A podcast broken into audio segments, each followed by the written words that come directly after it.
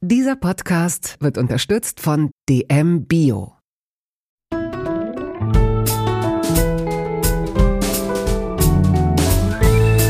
Kaugummi-Eis und Köfte, Feldsalat und Ravioli aus der Dose. Der Volksmund sagt, du bist, was du isst. In Toast Hawaii stelle ich meinen Gästen viele Fragen, die sich nur ums Essen drehen.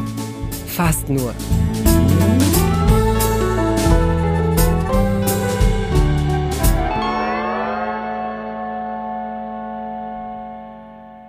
Vier Wochen Funkpause, das halte ich nicht aus, sagte ich. Ich habe kein gutes Gefühl. Ja, aber für ein Best-of haben wir zu viele Bests. Eigentlich ist jede Ausgabe ein Best. Findet ihr nicht? Das kleine Toast Hawaii-Team stand ratlos beieinander. Tobi, Henk und Wiebke. Und wenn wir ein Potpourri machen? Einfach ein paar schöne Passagen von ein paar tollen Gästen herausfischen? Wir können nicht einfach so in die Sommerpause verschwinden. Ja, da waren wir uns einig. Vor allen Dingen aber wollen wir nicht, dass sie sich von uns entfernen, dass sie uns in den Tiefen der auditiven Ozeane verloren gehen oder wir ihnen in den Dschungeln zahlloser anderer Podcast-Wälder. Herrje, kann das gut gehen? Vier Wochen ohne einander? Und wen picken wir heraus, wen nicht? Wir mussten eine Auswahl treffen, und weil es so unfassbar schwierig war, wurden es zwei Potpourris.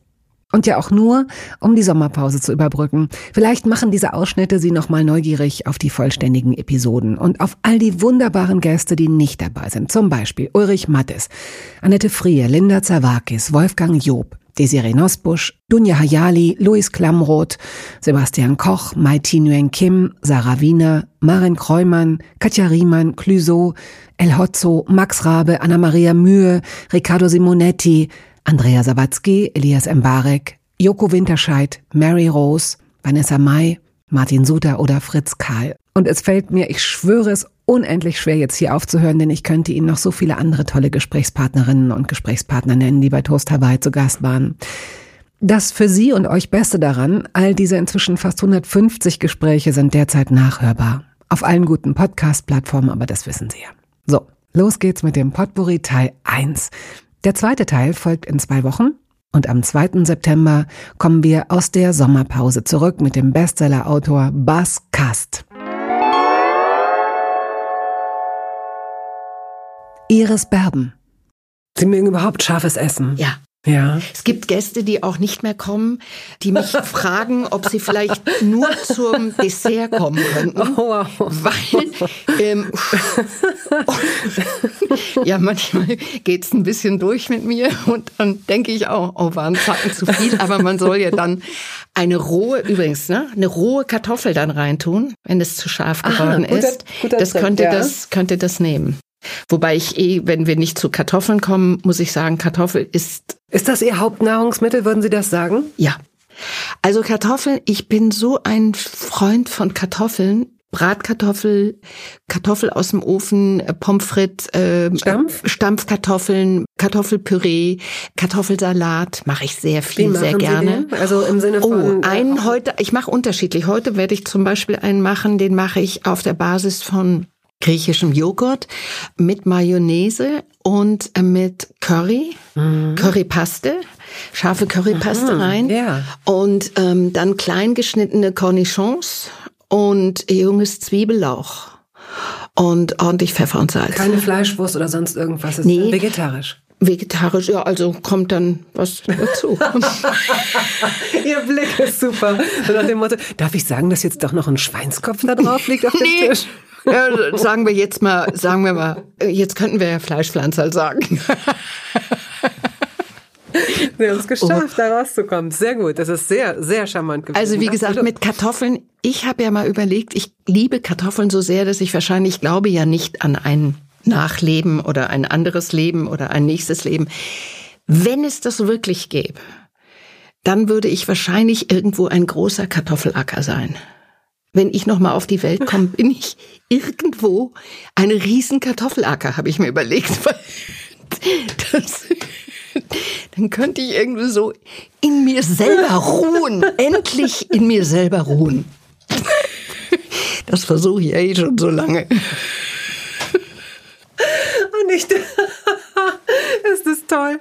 Und ich denke, sie werden Kartoffelbauer oder Kartoffelplantagenbesitzerin. Aber sie werden ein Kartoffelacker.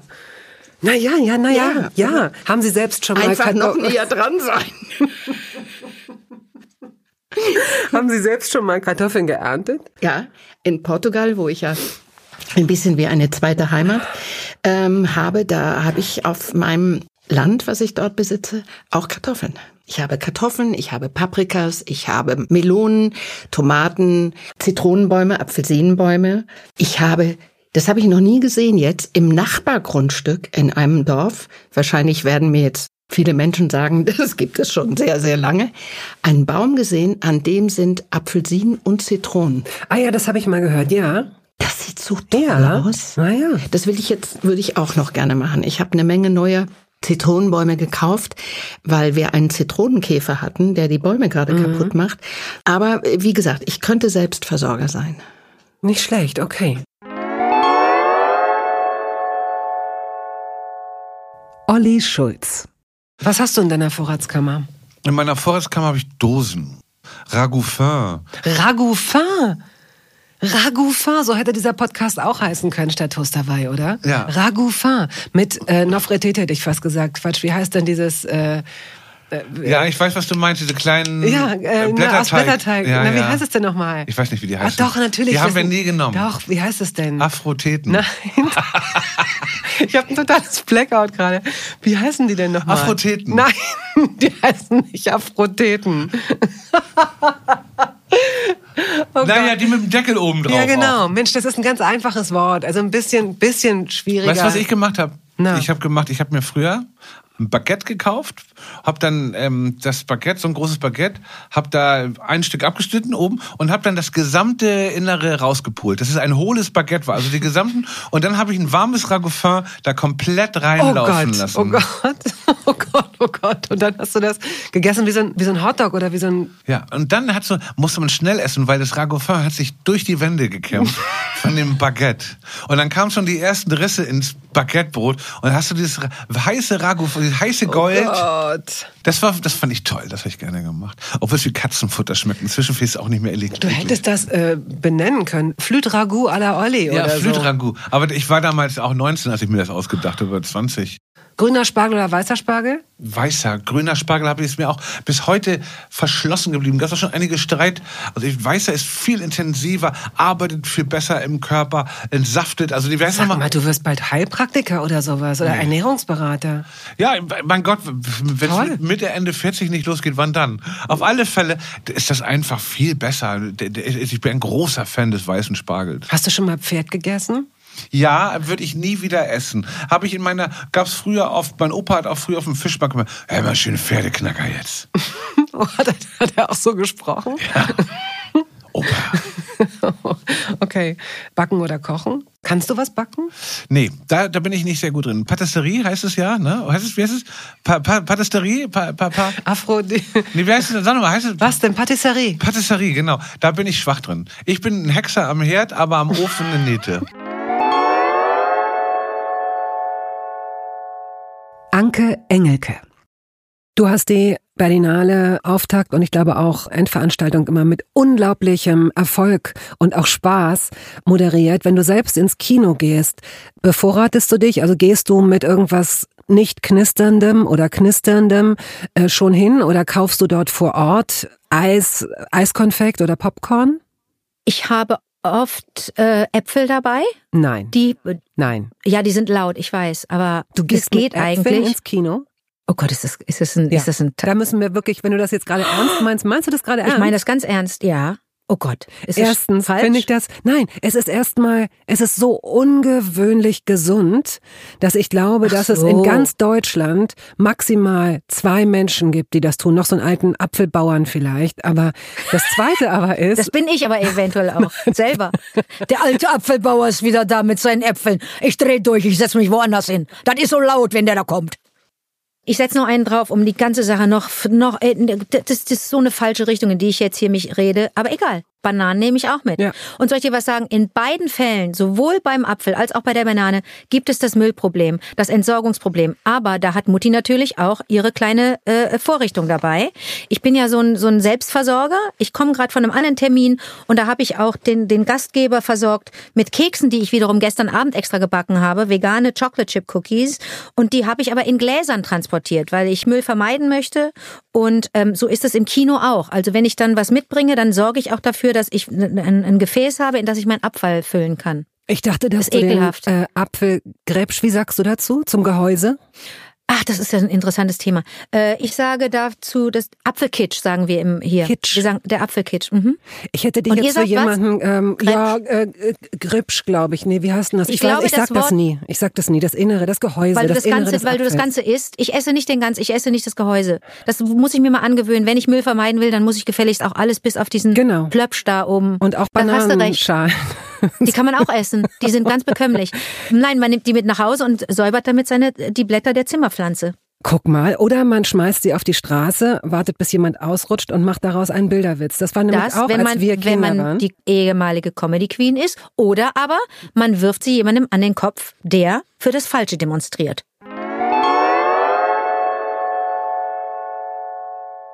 Edin Hasanovic. Ingwer geht, absolut. Esse ich nicht zu Sushi, und das habe ich immer links liegen gelassen und das hat sich so, ist so eine Gewohnheit geworden, dass ich nur ganz viel Wasabi in die Sojasauce reinballer. Aber total geil. Äh, die Ingwer-Note ist eine super geile und wichtige beim Sushi. Also Ingwer reiben, irgendwo reinballern, ist super. Ingwer auf jeden Fall. Kannst du dich denn an den Moment erinnern, wo du das statt es das 80. Mal zur Seite ja, zu Sushi. schieben und es offenbar ja probiert hast? Ja. Warum hast du es an dem Tag oder an dem Abend probiert? Weil dann Leute mir sagen, das probier das mal, das ist hauchdünn zum Beispiel, das ist, gehört da dazu, um das zu neutralisieren oder so. Und dann dachte ich, es ist, du, ich wache auf und bin gut drauf oder nicht drauf. Gut. Also, ihr wisst schon. Und so ist es auch mit dem, so ist es auch mit dem Essen, dass ich manchmal so Bock habe, Dinge auszuprobieren. Äh, zum Beispiel war ich einmal bei einem Essen, da wurde der Kohl, irgendein weißer Kohl, wie heißt denn das? Jetzt kommt ja das Entscheidende kommt jetzt. Was Ach wurde so. er eingelegt? Wurde er gebraten? Ja, du musst mir erstmal sagen, welcher Kohl. Es ist nicht Kohl. Spitzkohl, Weißkohl. Nee, also so ein, so ein, so ein, wie so ein Kopf, so ein Dingskopf, so ein Brokkoli und dann gibt's noch so ein Weiß, so ein weißer ja, Weißkohl. Kopf. Weißkohl. Weißkohl. So. Der ist richtig fest. Da kann man, kannst du so abziehen, Blatt richtig. für Blatt. So, und Nee, ich meine nicht die Blätter, sondern ich meine die, die. Den Strunk. Nee, die Rosinen. Ich meine nicht Kohl. Rosinen. Das ist ja. Fahr mal einen Gang runter. Brokkoli hat doch so Blümchen und Bäumchen am Ende. Blumenkohl. Blumenkohl. Dankeschön. oh Mann, oh siehst du, ich bin kein Profi. Und der Blumenkohl. Oh Gott, ist das peinlich? Nee, oder? Ach komm, ich, Leute, lasst mich auch in Ruhe. Ähm, Blumenkohl. Äh, und der wurde nämlich mariniert mit so Honig und so Nüssen. Ja, natürlich. Haselnüssen. Ja, na klar. Oh, ich ja. dachte, ich bin bei dem Essen, ich probiere es einfach mal. Mhm. Junge, Junge, Junge. Barbara Schöneberger. Als wir uns kennengelernt haben, ich weiß jetzt nicht genau, wie lange das her ist, vielleicht so 15 Jahre oder so, mhm. aber ich weiß, dass ich extrem beeindruckt war von der Lässigkeit, die du als Gastgeberin an den Tag gelegt hast, weil du hast dann auch sehr schnell eingeladen, wir kannten uns noch gar nicht gut und ich wurde zum Essen eingeladen, was ich toll fand und Du hast viele Gäste gehabt und wirktest überhaupt nicht gestresst und vor allen Dingen auch gar nicht nervös. Also du hast ähm, dich immer drum gekümmert, dass jeder irgendwie ein Glas hat und hast hier mal ein bisschen was gemacht, dann mal ein bisschen gemacht. Man merkte, dass du gerade erst, also du hast nicht groß vorbereitet, es entstand da, aber du warst weit. Man musste nicht allzu lange aufs Essen warten, was ich immer schlimm finde. Ja, aber ich kann dir sagen, das habe ich mir wirklich, wie soll ich sagen, das habe ich mir anerzogen, weil ich bin, was ich erinnere mich an zwei Events in meinem Leben. Ein Event, mein 30. Geburtstag in Berlin. Ich hatte damals eine riesige Wohnung und habe ganz viele diese Leute zwei, eingeladen. Die ineinander, weißt du, genau, diese inner, also ja, riesig ja. groß und ich habe einfach Leute eingeladen und habe mir überhaupt, ich hatte überhaupt gar keine Ahnung, was das bedeutet, so eine große Party zu machen. Ich glaube, da waren 120 Leute oder so und die waren da, standen da alle rum und so und ich hatte indisches Essen besorgt von einem Caterer und das äh, stand da alles so und ich habe mich auf dieser Party mit niemandem unterhalten. Ich habe kein einziges Gespräch geführt, ich habe nichts gegessen, ich habe nichts gemacht, weil ich bin nur rumgerannt, habe Aschenbecher ausgeleert, Hochzeit, habe unter Leuten irgendwelche Handtücher geschoben, damit sie kein, also jetzt mal grob gesagt, kein Bier verschütten. Ich habe gewischt, während Leute miteinander standen und ich habe so, Entschuldigung, darf ich mal kurz? Und habe so um die rumgewischt, weil ich irgendwie so und danach habe ich mir, nachdem alle so am nächsten Morgen, also jetzt mal, da lagen irgendwie noch drei so Typen da im Wohnzimmer rum und und äh, geile Party und so. Und ich dachte oh. mir so, ich ich hatte nichts mitgekriegt. Und dann habe ich noch mal so eine etwas größere Party gemacht, da ging es mir genauso. Und danach habe ich mir überlegt, wie will ich sein? Und ähm, auch bis heute, für mich ist zum Beispiel Kochen oder Essen machen ist gar nicht so der Punkt, sondern für mich ist es Gastgeben. Ich will Gastgeber sein und für mich ist der ideale Gastgeber und das ist, ich bin ja auch Gastgeber auf der Bühne, ist jemand, für den ich nicht mitleiden muss. Ich bin total gestresst, wenn ich zu Leuten nach Hause komme, wo mir die Hausfrau das Gefühl vermittelt, scheiße.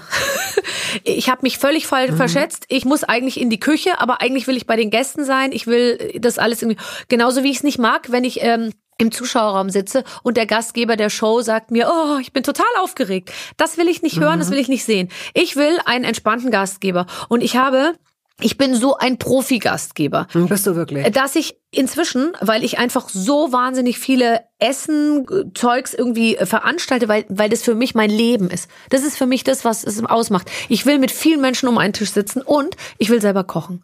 Ich bestelle halt heute nicht mehr beim Inder. Okay, für 120 Leute war es fair, aber es ist so, ich mache Essen für 25 Leute und dann koche ich halt den ganzen Tag. Und dann sagen die immer zu mir, oh, aber ist doch dein Geburtstag, wie kannst du denn dann den ganzen Tag in der Küche stehen? Denke ich mir immer, ich kann mir nichts Schöneres vorstellen. Mhm. Die Vorstellung, ich, ich müsste jetzt Geburtstag haben und dann, was würde ich dann machen? Vom Telefon sitzen? geschminkt und warten, dass einer anruft und mir gratuliert den ganzen Tag. Was soll ich denn machen? Da fahre ich morgens ins frische Paradies, dann kaufe ich ein, dann gehe ich nach Hause, dann das Einzige, wo ich es mir noch verbessernd vorstellen könnte, wäre, wenn mir jemand die Tüten ins Haus trägt, weil das finde ich wirklich anstrengend. Und dann lege ich los und dann mache ich mir schöne Musik und dann koche ich, mhm. dann decke ich den Tisch, dann stelle ich die mhm. Blumen, dann mache ich die Kerzen und dann bereite ich die Drinks vor und dann äh, dann brennt das Feuer und dann ist es für mich auch so schön, dass alle jeder steht in einer anderen Ecke, alle äh, machen irgendwie und ich mache unterschiedliche Sachen, mal mache ich Buffet in der Küche und mal mache ich gesetztes Essen und mal mache ich irgendwie äh, jeder kann machen, was er will und das ist mein Leben. Mhm. Und ich habe überlegt, ob ich damit Geld verdienen kann.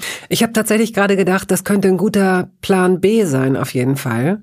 Weil es dir so viel Spaß zu machen scheint. Ja. Und weil es dir, man, man spürt auch immer, wenn Menschen so in ihrem Element sind. Das ist, es ist so eine, so eine Leichtigkeit, wie manche Menschen Blumen arrangieren können und andere nicht. Du legst da dieselben 20 Stängel hin und die einen schaffen es und die anderen, bei denen sieht das traurig aus das, und, und beugt sich so über den Vasenrand. Und es ist auch zum Beispiel, es ist so ein bisschen, ich bin ja schon jemand, jemand, ich bin nicht ehrgeizig, überhaupt nicht. Und ich habe auch gar nicht so, aber vor mir selber möchte ich bestimmte Dinge einfach mhm. hinkriegen. Und dazu gehört es halt, so ein Essen zu schmeißen. Und inzwischen weiß ich halt, also wenn ich jetzt einen Braten mache oder wenn ich einen Fisch mache oder wenn ich irgendwas mache, dann muss ich das und das so und so vorbereiten. Und dann habe ich aber auch das wirklich so, dass wenn die Leute kommen, gucken die so in die Küche und dann kriegen die ein bisschen Schiss, weil die denken, scheiße, die hat noch gar nicht angefangen. Aber da steht ja der Fisch schon im Ofen, ja. die Kartoffeln sind schon mhm. gekocht, die werden dann nochmal in Dillbutter geschwenkt und die kleinen anderen Sachen sind schon alles, es ist alles da.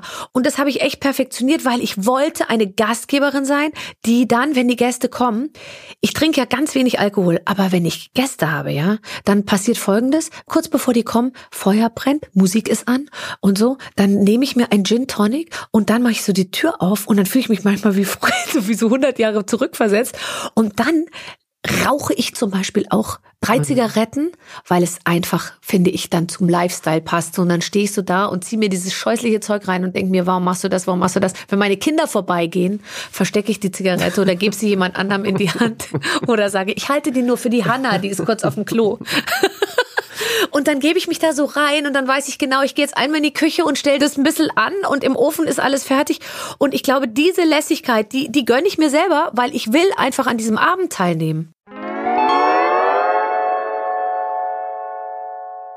Guido Maria Kretschmer Meine Mutter, das ist der feinste und toleranteste Mensch, den ich in meinem ganzen Leben getroffen habe, würde ich wirklich sagen. Nicht, weil es meine Mutter ist, weil sie es ist. Sie hat keine Vorurteile gegen niemanden. Die ist frei. Und wenn Menschen mehr von ihr hätten, würde die Welt besser laufen. Die ist so eine Gefühlsmensch, aber die hat ein warmes Herz und die ist frei. Die ist wirklich ein freier Mensch. Die hat noch nie in meinem Leben, hat die zu mir gesagt, ah, wo kommt der denn her? Was macht der? Die isst alles, die probiert alles. Die ist wirklich ein offener Mensch. Mhm. Die freut sich über jeden, der kommt. Die kennt kein Hate. Vielleicht, weil sie mit meinem Vater Vater sehr glücklich ist. Ich habe so richtig loving Birds oh, Eltern. das ist so viel wert. Die haben uns wie zwei so geliebte Amseln-Eltern, das sind die. Also die sind so Fütterer, Ach, die den Schnabel voll haben und immer rein. Und ich glaube, das ist so ein bisschen ihr Grundprinzip gewesen. Und was sie haben, sie haben sehr schnell verstanden, weil sie eben so frei sind, dass wir unterschiedlich sind. Wir sind ja fünf Kinder und alle anders. Und mich haben die, ich habe mir mal als Kind immer gewünscht, dass ich Einzelkind bin. Das war mein großer Traum. Das habe ich auch mal auf den Zettel geschrieben, Einzelkind. Und da haben die sich überlegt, dass sie mit mir mehrmals im Jahr Einzelkindtage hat. Meine Geschwister haben das gar Nein. nicht gewusst. Ja, ja, ja. Die sind, ich habe ja immer gewünscht, meinen Eltern, ich wollte so gern so Eltern haben, mit denen man abends zum Essen geht. Alle waren sonntags abends im Bett, Viertel nach acht, zack, ich lag schon mit Klamotten im Bett. Dann bin ich mit meinen Eltern essen gefahren in irgendwelche Landrestaurants. Nein. Ja, ja. Und das haben die mit mir gemacht und ich glaube, die haben das auch geliebt. Und das war auch zauberhaft im Nachhinein, weil sie haben mir dadurch so, ein, so eine kleine Tür aufgemacht und ich habe das natürlich auch dann zelebriert. Ja, meine Eltern und so. Aber dann bin ich abends, weiß ich noch, ganz glücklich zurückgefahren und habe das auch nie verraten. Das ist erst vor ein oder zwei Jahren rausgekommen bei so einer Familienfeier. Hat das meine Schwester irgendwann gesagt. Sag mal, was habt ihr da eigentlich abends immer gemacht? Und mein einer Bruder war richtig sauer, dass ich oh, dann ja. mit meinen Eltern immer. Aber ähm, das ist so so eine Nähe, die ich da entwickelt habe und ich glaube, das haben die gut gemacht, dass die oder dass die mich haben so laufen lassen. Oder das gleiche war auch auch als ich als ganz jung war. Ich habe ja schon sehr früh gedacht, ah, ich könnte auch schwul werden. Habe das auch ganz schnell meinen Eltern schon erzählt. Und ich weiß noch, das ist vielleicht auch ein gutes Beispiel. Und das Erste, was meine Mutter sagte zu mir, war, als ich sagte, Mama, ich glaube, ich könnte schwul werden, da sagt sie, weißt du was, mein Schatz, ich glaube, ich würde auch nicht mit einer Frau ins Bett gehen. Und da hat sie laut gelacht und da hat sie laut gelacht und hat mir so übers Gesicht gestrichen und hat gesagt, aber du musst auf jeden Fall später einen roten Mercedes mit weißen Ledersitzen fahren. Das hat sie mir dann gesagt. Sie wollte so gerne, dass ich Gynäkologe oder sowas werde. Und da habe ich so gedacht, die ist für nichts da konnte nichts kommen, was ihren Plan zerstört hätte, weil sie, weil sie mich im Fokus hatte. Das waren Profi-Eltern, das waren sie wirklich. Werbung. Es gab eine Phase in meinem Leben, in der ich alles richtig machen wollte in Bezug auf meinen Körper. Genügend Flüssigkeit, Bewegung, die richtige Ernährung. Hey, ich werde ein ganz neuer Mensch und kürze das an dieser Stelle mal ab. Aus mir wurde kein ganz neuer Mensch. Solche Pläne sind löblich, aber in der Regel zum Scheitern verurteilt. Wir wollen zu schnell zu viel und übersehen, wer wir sind und wer wir jahrzehntelang waren. Nichts gegen Veränderungen, nichts gegen gesündere Angewohnheiten oder Ernährungsumstellungen. Aber ich finde, sie müssen zu unserem Leben passen und es muss irgendwie Klick machen im Kopf. Rückblickend kann ich sagen, dass mir die Dinge, die sich bei mir dauerhaft in Bezug auf meinen Körper oder Ernährung veränderten, immer auch einleuchteten, weil ich eine Veränderung in meinem Körper oder in meiner Kondition oder in meiner Konzentration spürte. Vor ungefähr zwei Jahren riet mir eine sehr gute Freundin, die Ärztin ist, dazu, ein paar kleine Check-ups durchzuführen und bat mich eindringlich darum, täglich Omega-3-Fettsäuren zu mir zu nehmen. Wenn du sonst auf alles verzichtest, Bettina, darauf bitte keinesfalls, sagte sie mir und empfahl mir gleich noch die Marke dazu, Norsan. Da hätte sie die Inhaltsstoffe gecheckt, die nähme sie nämlich selbst auch. Nun ist es ja nicht so, dass ich das nicht selbst schon hundertmal gelesen hätte. Allein schon um Entzündungen abklingen zu lassen, ist unser Körper auf ungesättigte Fettsäuren angewiesen, kann sie aber nicht selbst produzieren. Wir müssten täglich 250 Gramm Makrele oder Sardellen oder Lachs essen. Bekommt niemand von uns hin, oder? Ich begann dann damit, verschiedene Produkte zu vergleichen. Rezensionen, Qualitätsnachweise, Erfahrungsberichte und landete, das hätte ich mir also sparen können, wieder bei Norsan. Daher fällt es mir wahrscheinlich auch so leicht, diese Produkte hier zu bewerben. Es gibt die hochdosierten Omega-3-Produkte im Sortiment als Kapseln oder Öle aus Fischöl oder Algenöl. Letzteres dient als vegane Variante. Und für Kinder gibt es beispielsweise vegane Kaugelee-Drops. Mein Favorit ist das Fischöl, weil ein Esslöffel pro Tag ausreicht und ich damit zudem noch Vitamin D3 aufnehme. Gesundheitsversprechungen kann und darf ich hier nicht machen, das ist klar. Aber ganz subjektiv als Bettina kann ich sagen, dass ich mich deutlich fitter und konzentrierter fühle seit anderthalb Jahren. Also seit ich das Öl täglich nehme. Und ich werde dabei bleiben, Podcast-Werbung hin oder her. Und meine Arztfreundin ist auch happy. Sie ist eine von über 5000 Ärztinnen und Ärzten, die die Produkte von Norsan empfehlen. Ich habe auch gerade nochmal nachgeschaut. Norsan ist die meistverkaufte Omega-3-Marke in deutschen Apotheken. So, und weil das der Deal auf Gegenseitigkeit ist, machen wir es hier endlich auch mal so, wie Sie das vielleicht schon aus anderen Podcasts kennen. Es gibt einen Code mit einer Ermäßigung von 15 Prozent auf Ihre erste Bestellung. Dieser Code ist gültig bis zum Ende des Jahres und lautet Toast 15, kleingeschrieben und ohne Leerzeichen. Toast 15. Sie finden die Infos dazu auch in den Show Notes.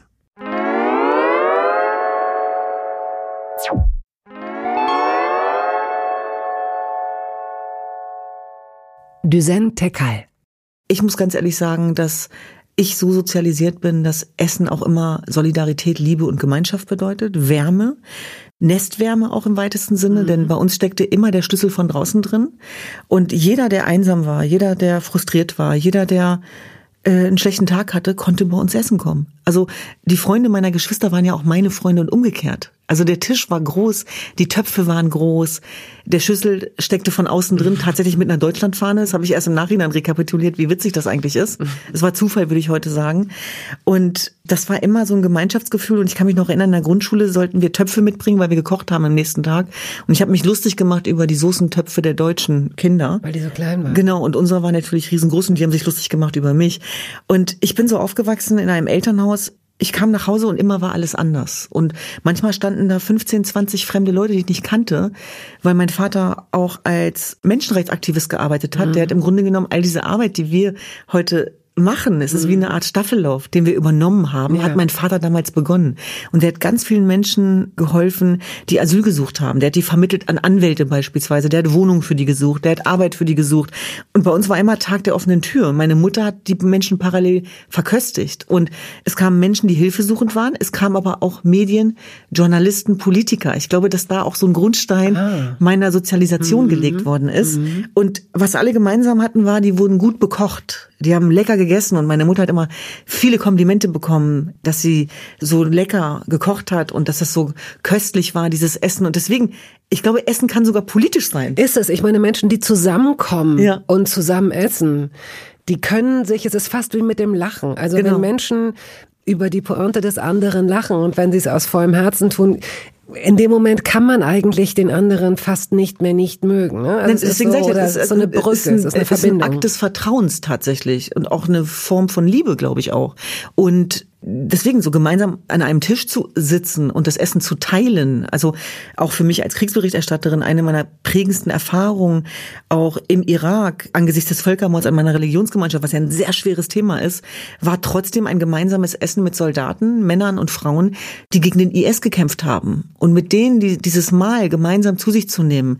Reis, Brot und Suppe klingt so banal, aber ich habe noch nie so eine köstliche Suppe gegessen, mhm. weil ich diesen Moment so besonders fand. Und ich kann mich erinnern, wie mein Vater mir zugerufen hat auf Deutsch.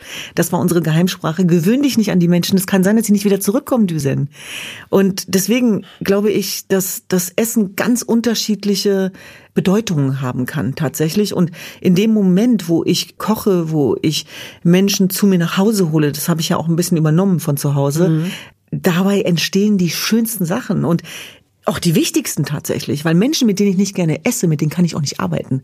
Und das klingt jetzt nach Luxus, so meine ich das nicht, aber es zu schaffen, sich diese Freiheit zu erarbeiten, dass du das irgendwann hinbekommst, das finde ich ganz, ganz wichtig. Aurel Merz Kriegst du, kriegst du knusprige Pfannkuchen hin? Das ist nämlich echt eine Kunst. Wenn ich will, dass die außen ein bisschen knuspriger sind, dann nehme ich ein bisschen weniger Mehl, damit, also dünn, dünn willst du. Ne? Ja. Ne? Dann ein bisschen mehr Fett rein nochmal, ja. dann kannst du sie länger brutzen Wie mal, mit welchem so Fett? Mit Rapsöl oder mit was für einem, darf ja kein großer Eigengeschmack sein. Ich finde, du kannst auch sehr, sehr gut sogar Kokosfett nehmen und es funktioniert auch. Mhm. Aber auch mit, ganz traditionell mit Butter, ähm, ist halt so, schmeckt wahnsinnig gut, weil wir dürfen nicht vergessen, dass einfach gebratene Butter, heiße Butter, braun gewordene Butter, das ist halt einfach was, was verdammt, verdammt lecker ist und verdammt gut riecht. Und ähm, dann komme ich auch eigentlich zu meinem aller, allerliebsten Gericht auf der ganzen, ja. ganzen, ganzen Welt. Oh. Das von meiner Oma kommt. Und das hat meine Oma immer gemacht um diese Jahreszeit jetzt. Zwetschgenknödel mit Buttersösle und Zimt und Zucker. Und das ist wirklich, das war immer bei uns so ein Highlight. Sobald die Zwetschgensaison losgeht, haben wir versucht, jedes Wochenende zu meiner Oma zu kommen. Alle. Und dann haben wir äh, Zwetschgenknödel gegessen und immer Kerne gezählt. Bis heute werden da die Rekorde, wer die meisten Kerne auf dem Teller hat und so weiter durchgemessen.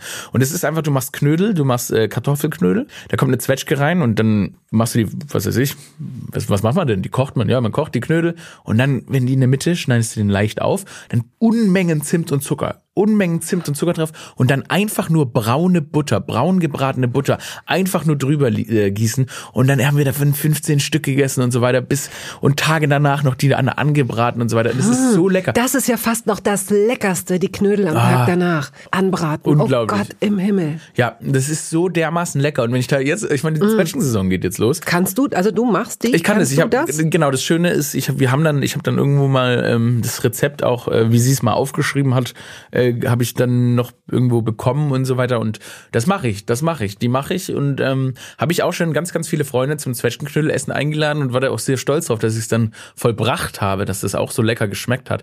Und das ist das wichtigste Erbe von meiner Oma. Dieses Rezept wirklich. Und aber überhaupt die ganzen Tage, die wir da gesessen haben und diese Zwetschgenknödel gegessen haben.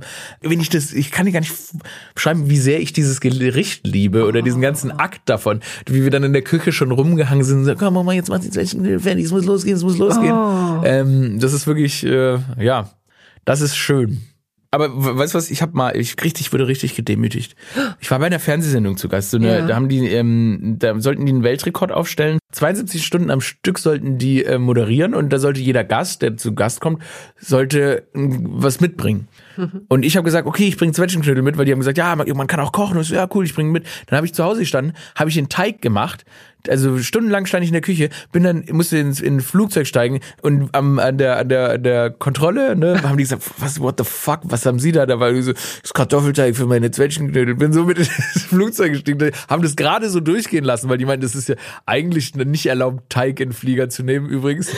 Nee. Doch, war irgendwie anscheinend nicht erlaubt. Da ich so, ja, ich Nee, eben, ja, wie Sprengstoff. Ja, weird. Egal, auf jeden Fall bin ich dann mit meinem Kartoffelteig da, da, da, da nach München geflogen irgendwann. Und dann, ähm, ich so, ja, ich habe hier meinen Teig, wie soll ich das, soll ich das dann kochen? Und die so, ah, da haben wir, glaube ich, gar keine Zeit für. Oh. Und dann bin ich mit meinem Teig zurückgeflogen. dann, ich, warte, dann haben die den Teig, haben die den so genommen, haben die den Kühlschrank gestellt. Und als die Sendung vorbei war, habe ich meinen Teig wieder in meinen Rucksack und bin damit nach Hause geflogen. Und dann habe ich mal abends traurig Zwetschgenschöne gemacht.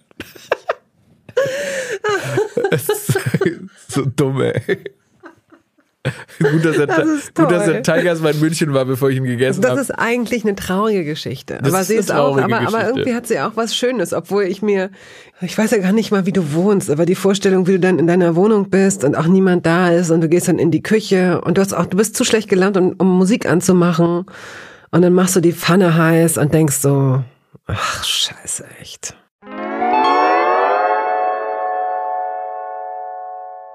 Sandra Maischberger die Maronensuppe ist ein Klassiker in meiner Küche tatsächlich. In meiner Küche? Ja, in meiner Küche, weil ich bin ja ein paar Mal umgezogen und die Maronensuppe ist immer mitgezogen.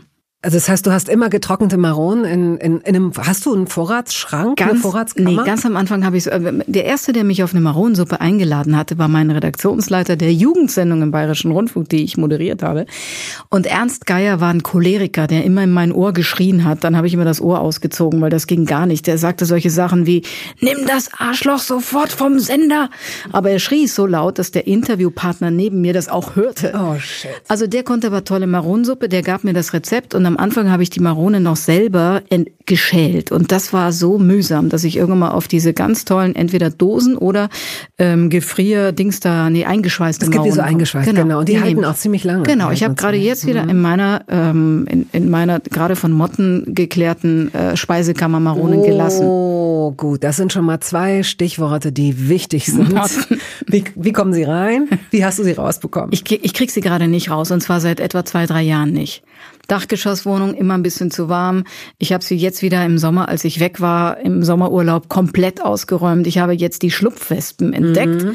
und habe sie frei gehabt und habe dann wieder eingeräumt. Es dauerte zwei Tage, sie waren wieder da. Verrückt. Ja, ich glaube, die kommen von draußen und ich kann gar nichts machen.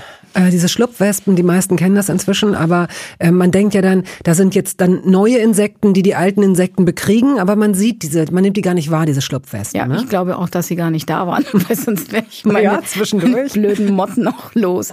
Also, falls jemand einen Tipp hat äh, gegen Motten in einer Speisekammer, ich verzweifle langsam. Ah ja. Ich habe Motten, weißt du, unten in diesem, in, bei, bei den Deckeln am Glas also unter dem Deckel. Im Schraub, im ja, Schraubareal. Genau, da. ja, ich habe alle möglichen Gläser und alle möglichen Verpackungen.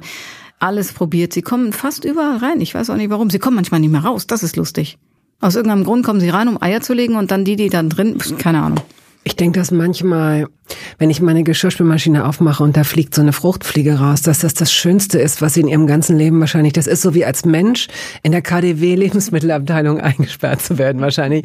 Wenn du so zwei Tage in so einer vollen, ja, ollen Geschirrspülmaschine als Fruchtfliege so, oh, ich glaube, ich fliege noch mal nach oben, da ist noch Marmelade oder da unten ist noch ein bisschen Käse oder so. Oh Gott, oh Gott. Würdest du, wenn man jetzt Gastgeberin ist und sagen wir mal, es sind so zehn Leute da und möglicherweise eine Person, die man noch nicht so gut kennt, vielleicht ist es auch unerheblich, ob man sie kennt oder nicht, und du merkst, diese Person schießt sich gerade ab. Also ob, ob, ob aus Freude und redet und redet und trinkt und trinkt oder hat den Blues und trinkt und hat das nicht mehr so. Würdest du da soft eingreifen, weil du Angst hast, dass das kippt, weil du merkst, jetzt wird schon ein bisschen laut, hier wird jetzt schon jemand angegriffen. Wie, wie würdest du dich in der Theorie als Gastgeberin verhalten?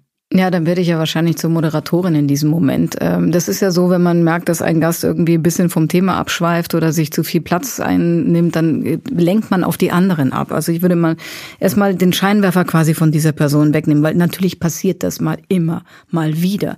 Allerdings muss ich sagen, dass wir die Art von Menschen, die dann wirklich so völlig aus der Rolle fallen, gar nicht äh, eigentlich zu Gast haben. Woran das jetzt liegt, weiß ich nicht. Aber so richtig, richtig, richtig rausgefallen ist bisher noch niemand. Mhm. Aber ich erinnere mich an einen Abend bei uns. Wir, wir wohnten in einer Dachgeschosswohnung äh, und da haben wir ein Fest gemacht und da waren wir irgendwie, das sind so drei Zimmer und ein Balkon und eine nach hinten.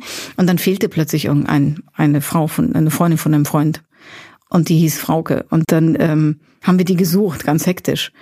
Und dann wirklich nur aus dem Impuls heraus habe ich mich über diese Brüstung rübergewuchtet und habe runter auf äh, den Gehsteig und da lag Frauke. Was? Fünf Etagen tiefer. Was? Und ich schrie so, Frauke. Und bin wirklich äh, schlagartig nüchtern gewesen. Wir alle. Oh. Und wir sind runter und dachten, sie ist wirklich vom Dach gefallen. Und wir kommen raus und sie sagt, was ist? Nein, sie Nein, nein. Sie war so betrunken nein. und ist einfach runtergegangen und hat sich da hingelegt auf die Straße. Nein, nein. ich habe hab gedacht, scheiße, das, das ist eine wunderbare die Filmszene. Ist vom Dach gefallen. Das ist nicht zu fassen. Vor allem jeder von uns und jeder hat, glaube ich, dieses diese, diese leicht, wenn, ja. wenn so Menschen so leicht so konturig da liegen, wenn man schon das Gefühl hat, da ist schon so, so, so eine ja. Kreidesilhouette um sie herumgezogen. Oh Gott, es, war, es war grauenhaft. Es war wirklich grauenhaft. Ich habe schon überlegt, dass ich irgendwie in so ein Geländer mache. Keine Ahnung. Aber davor war sie völlig unauffällig, um äh, deine Frage zu beantworten. Das ist, ist ja noch schlimmer. Nee, sie war wirklich echt unauffällig und dann war sie plötzlich weg.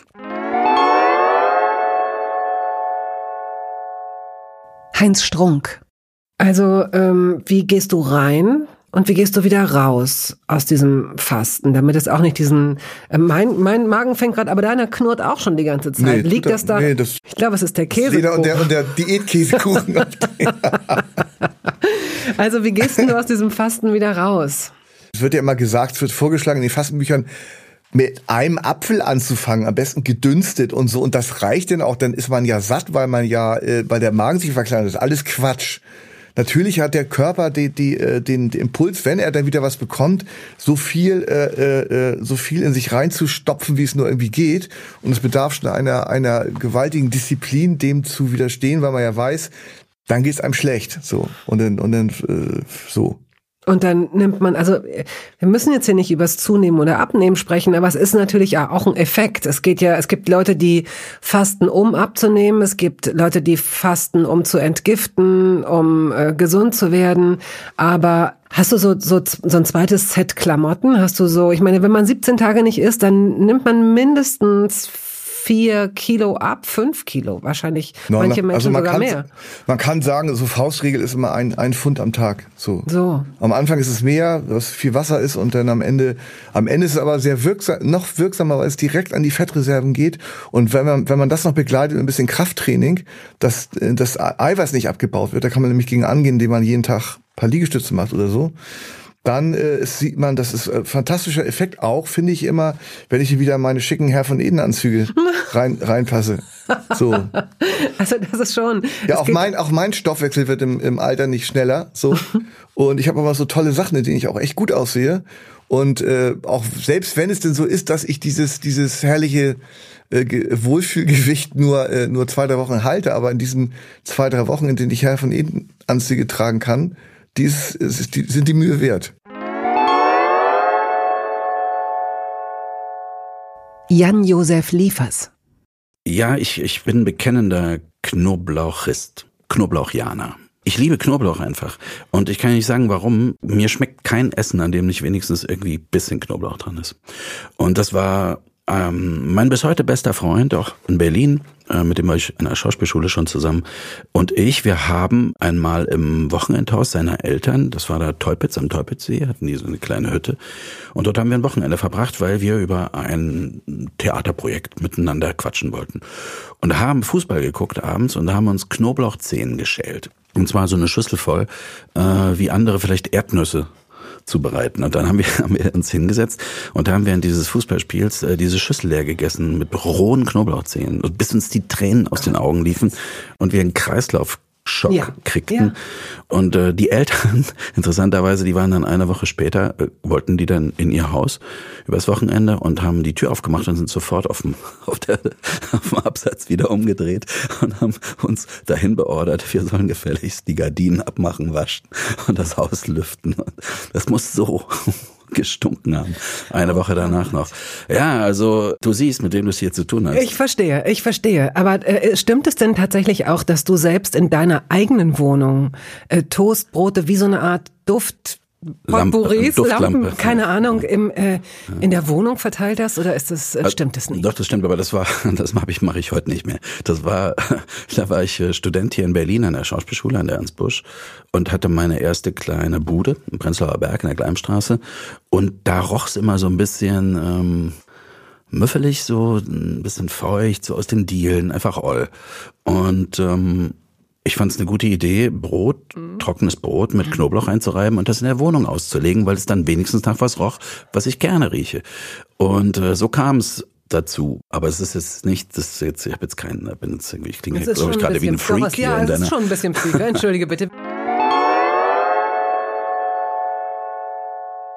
Ronja von Rönne. Ich hatte mal ein Schwein. ich hatte ein Schwein, Molly, ich hatte eine Farm in Afrika und du hattest ein Schwein. Molly, aber nicht in Berlin. Nee, nicht in Berlin. Das ist schon gestorben, als ich so 17 war oder so. Das habe ich damals gerettet von einem so einem Bauernmarkt. Was natürlich Blödsinn ist. Kannst so du die Geschichte erzählen? Ja, also es war ein Hängebauchschwein, man kennt das, George Clooney ja. hatte auch so eins. So, und da waren diese kleinen Ferkel davon und äh, dann gab es diesen Bauernmarkt und wir hatten in Bayern nicht viel und Entertainment schon gar nicht, also ging man dahin, wenn er irgendwie alles halbes Jahr war und hat irgendwie Ponys gestreichelt und wir haben dann diese Schweine gesehen, ich und mein Bruder. Und dann hat diese Bäuerin uns erzählt, ja, wenn die Ferkel hier nicht gekauft werden, dann werden sie geschlachtet. Und ich war damals Vegetarier, ich bin mit zehn äh, Vegetarier geworden und habe dann beschlossen, dass dieses Schwein natürlich nicht sterben kann, wusste aber auch nicht, ob sich meine Eltern so wahnsinnig über ein Schwein freuen. Also bin ich mit meiner mit meinem Sumsi-Sparbuch ja. Was ist denn Sumsi? Das gibt's vom äh, Weltspartag, um kleine Kinder an den Kapitalismus zu binden. Gibt's ein Sparbuch mit einer fetten Biene drauf, die einem das ganze Geld wegnimmt. Oder so zumindest. War meine Wahrnehmung. Also habe ich von Sumsi mein ganzes Taschengeld abgehoben. Das waren 70 äh, Euro, die ich gespart hatte. Und habe dieses Schwein gekauft. Es war noch sehr klein. Und habe es dann heimgetragen und dann erstmal oben, ich habe so eine Galerie im Kinderzimmer gehabt, oben, wo das Bett war. Habe ich es versteckt. äh, Entschuldige, aber ja, äh, also ähm, du warst jung, aber du warst ja vielleicht trotzdem neugierig genug, um zu fragen, was so ein Schwein frisst. Ja, ich war schon findig. Ich äh, wusste, ich habe die ja gefragt, die haben gesagt, die fressen alles. Das war auch nicht das Problem, aber dieses Schwein hat halt so halt so, so Schweinegeräusche gemacht. Da habe ich auch eine super Erklärung weil meine Eltern gefragt haben, was es ist. Ich hatte einen Kassettenrekorder und ich habe damals schon Geschichten mir erfunden. Habe auf Rec gedrückt und habe gesagt, ich mache eine Neufassung von den drei kleinen Schweinchen. Das ist mir total egal, ob das stimmt oder nicht, aber diese Geschichte, das ist da. Von den drei kleinen Schweinchen hat mein Bruder genötigt, mit vor diesem Kassettenrekord zu sitzen. Und immer wenn Molly halt oben da in der Galerie halt gegrunzt hat, haben wir halt lauter gegrunzt und gesagt, Bruder Schwein, aus was ist dein Haus? Aus was ist dein Haus?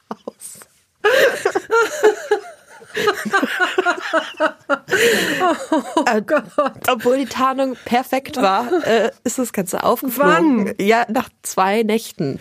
Gott sei Dank nicht länger. Oh Gott. Das hatte ich Stress der Gedanke auch schon von diesem Schwein.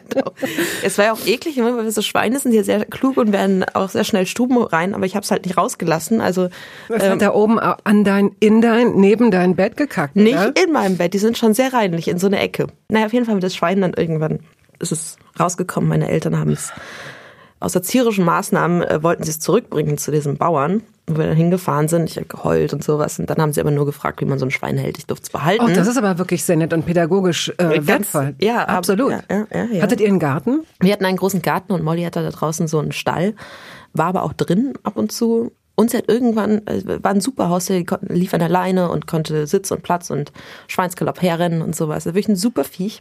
Äh, die ist allerdings irgendwann blind geworden, weil wir nicht wussten, dass man so einem Schwein, wenn das besten Fall länger lebt, nicht nur Mastfutter geben darf. Und es hat dann so eine Bindehautentzündung bekommen. Wurde blind und hat dann angefangen, einen äh, Männerhass zu entwickeln. What? ja.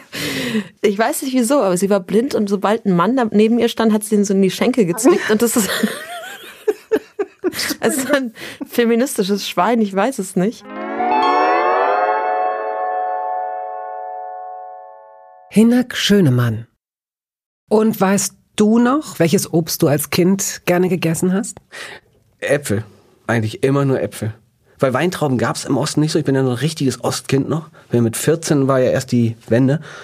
Da gab es eigentlich nur Äpfel und ab und zu mal Birnen oder sowas. Aber eigentlich äh, erinnere ich mich an Äpfel. Aber ich kann dir sagen, was ich an Obst ganz komisch fand. Ich bin in den Westen gekommen und auf einmal also sind wir einkaufen gegangen und dann lagen da so komische Früchte. Und ich finde, was ist das und so. Und Kiwi. Ja, ja, ja. Naja, ja. ja. Ich liebe Kiwi jetzt. Mhm. Mittlerweile esse ich sehr gut. Aber das vorher, dieses, diese, diese Form und mhm. diese Haare mhm. da dran, das war mhm. ganz komisch für mich. Also Kann es war wirklich verstehen. mit 14 fand ich das richtig eklig. Befremdlich. Ja. Ja. Und hast du zwischen den Äpfeln deiner Kindheit Unterschiede geschmeckt? Ja, ganz sicher. Allerdings weiß ich, dass es jetzt mehr Sorten gibt, also die man eher kaufen kann, weil im Osten gab es dann doch viele saure Äpfel. Das ist mir so, so wie Boskop und all sowas. Mhm. Also die wirklich vom Baum, die waren immer sehr sauer, das weiß ich. Aber ich habe die trotzdem immer sehr gerne gegessen. Gut. Es gibt immer so verschiedene Phasen, meine ich. Zum Beispiel zu Weihnachten rum gibt's ja immer diese ganz roten, mhm. diese Red Delicious oder so heißen die, glaube ich, oder ne, diese Weihnachten. Oh, da kann ich mich reinlegen. Also da esse ich wirklich so viele Äpfel am Tag. Ja, die sind wirklich lecker. Ja. Was ich, magst du Granny Smith? Nee, nee. nicht so gerne. Nee. Würde ich essen zur Not, weil ich muss jeden Tag Äpfel essen. Weil es ist ja eine Esssendung, ne? Und das ist ja wirklich das, was mich ausmacht. Ich muss jeden Tag Äpfel essen. Jeden Tag. Es geht nicht ohne. Also. Deswegen ein, bist du so gesund. Nee, ich weiß nicht warum. Es ist irgendwie, es müssen immer Äpfel da sein. Und wenn Äpfel nicht da sind, dann fahre ich entweder los und hol welche, egal wann, oder ich gehe zu den Verwandten, die bei mir ebenfalls im Dorf wohnen und muss mir Äpfel holen, weil ich nachts immer Äpfel esse. Nachts. nachts. Ich esse die nachts, ja. Tagsüber auch, aber nachts komischerweise auch. Und zwar schon immer. Also schon immer. Um wie viel Uhr kind. geht das los? Also ich, ich krieg das gar nicht richtig mit. Du nee, ich krieg das nicht richtig mit. Also es ist wirklich absurd. Ich muss abends oder meine Frau bringt nimmt dann Äpfel mit und das sind dann so zwischen naja, ins je nachdem, Schlafzimmer nimmt sie ja, genau, Äpfel mit. In so eine Schüssel oder manchmal einfach nur so legen wir die hin oder lege ich die hin Und dann sehe ich am nächsten Morgen, wie viel ich gegessen habe. Und sie sein. sagt dann schon immer, Nein, du doch, denkst dir das aus. Nein, überhaupt nicht. Also ich meine, natürlich müsste das meine Frau jetzt sagen und sagen, doch, nee, das stimmt und so. Es ist schon immer so gewesen. Jetzt seit 47 Jahren oder 45 Jahren. Du weißt gerade nicht, wie alt du bist. Nee, ich wollte nur nicht sagen, dass ich als Baby habe ich das ja noch nicht wahrscheinlich gemacht oder so. Aber ich weiß, dass es ganz früh anfängt. schon? Ja, immer Äpfel. Nachts. Ja, ich meine, immer, Äpfel ist ja das eine, aber dass man nachts immer Äpfel essen muss und vor allen Dingen ist dann auch nicht so, Nicht so mitzubekommen. Also genau. wie so ein, wie so ein Schlaf, ein Schlaf, äh, nee, mh, wie Ja. nennt man das denn dann? Ich glaube, es hat was, es ist sowas ähnliches wie trinken. Ich trinke nicht nachts, also ich trinke kein Wasser oder so, wenn ich Durst habe oder so, sondern ich esse immer Äpfel. Ich weiß nicht warum. Bist du dann unterzuckert vielleicht? Wüsste ich nicht. Keine Ist Ahnung. interessant, okay, gut. Und wie viel, also so zwei Äpfel dann, drei Äpfel liegen dann. Manchmal, wie nennst du, wie nennst du den Rest des Apfels oder isst du ihn Ja, ganz? wir sagen dann immer Apfelparty. Also im Sinne von, weil dann eben diese fünf, sechs, manchmal ganz viele. Und das hängt, wenn ich manchmal unterwegs bin beim Drehen, dann weiß ich, ich kaufe auch immer richtig viele Äpfel. Und dann hat es, glaube ich, was mit der Luftfeuchtigkeit zu tun. Also wenn es feucht ist, so in der Luft, dann esse ich nicht ganz so viele. Wenn es trocken ist, dann sind da richtig viele. Morgens. Dann liegen da richtig viele. Manchmal schicke ich auch Bilder meiner Frau, weil es einfach absurd ist. Finde ich selber auch absurd. Aber weil ich es nicht so mitkriege, wenn ich sie esse nachts. Ich, ich, du guckst so, ich denke es mir nicht aus. Nein, das ist wirklich, also ich, ich, in solchen Momenten merke ich, was für einen wunderbaren Job ich habe, weil ich glaube, dass es unter achteinhalb Milliarden Menschen auf dieser, auf diesem Planeten habe ich wahrscheinlich oder vielleicht den einzigen Menschen getroffen, der nachts bewusstlos Mhm. quasi sein Leben lang schon fünf bis sechs Äpfel isst. Ich glaube, so war, hast du jemals jemanden kennengelernt, der einen ähnlichen, eine ähnliche Veranlagung, eine ähnliche, nein. Nein, wirklich noch nie. Also ich glaube, also so viele Äpfel, wie ich am Tag esse, ich, ich weiß nicht, warum ich das mache, keine Ahnung. Es ist irgendwie so, der Körper sagt so, jetzt ist Zeit, du musst einen Apfel essen. So. Und äh, dann mache ich das.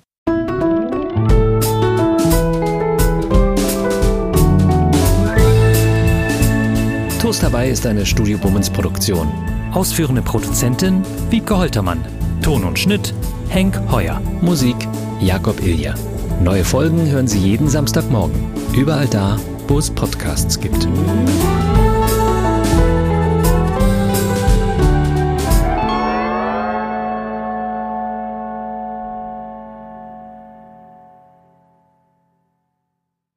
Dieser Podcast wurde präsentiert von DM Bio.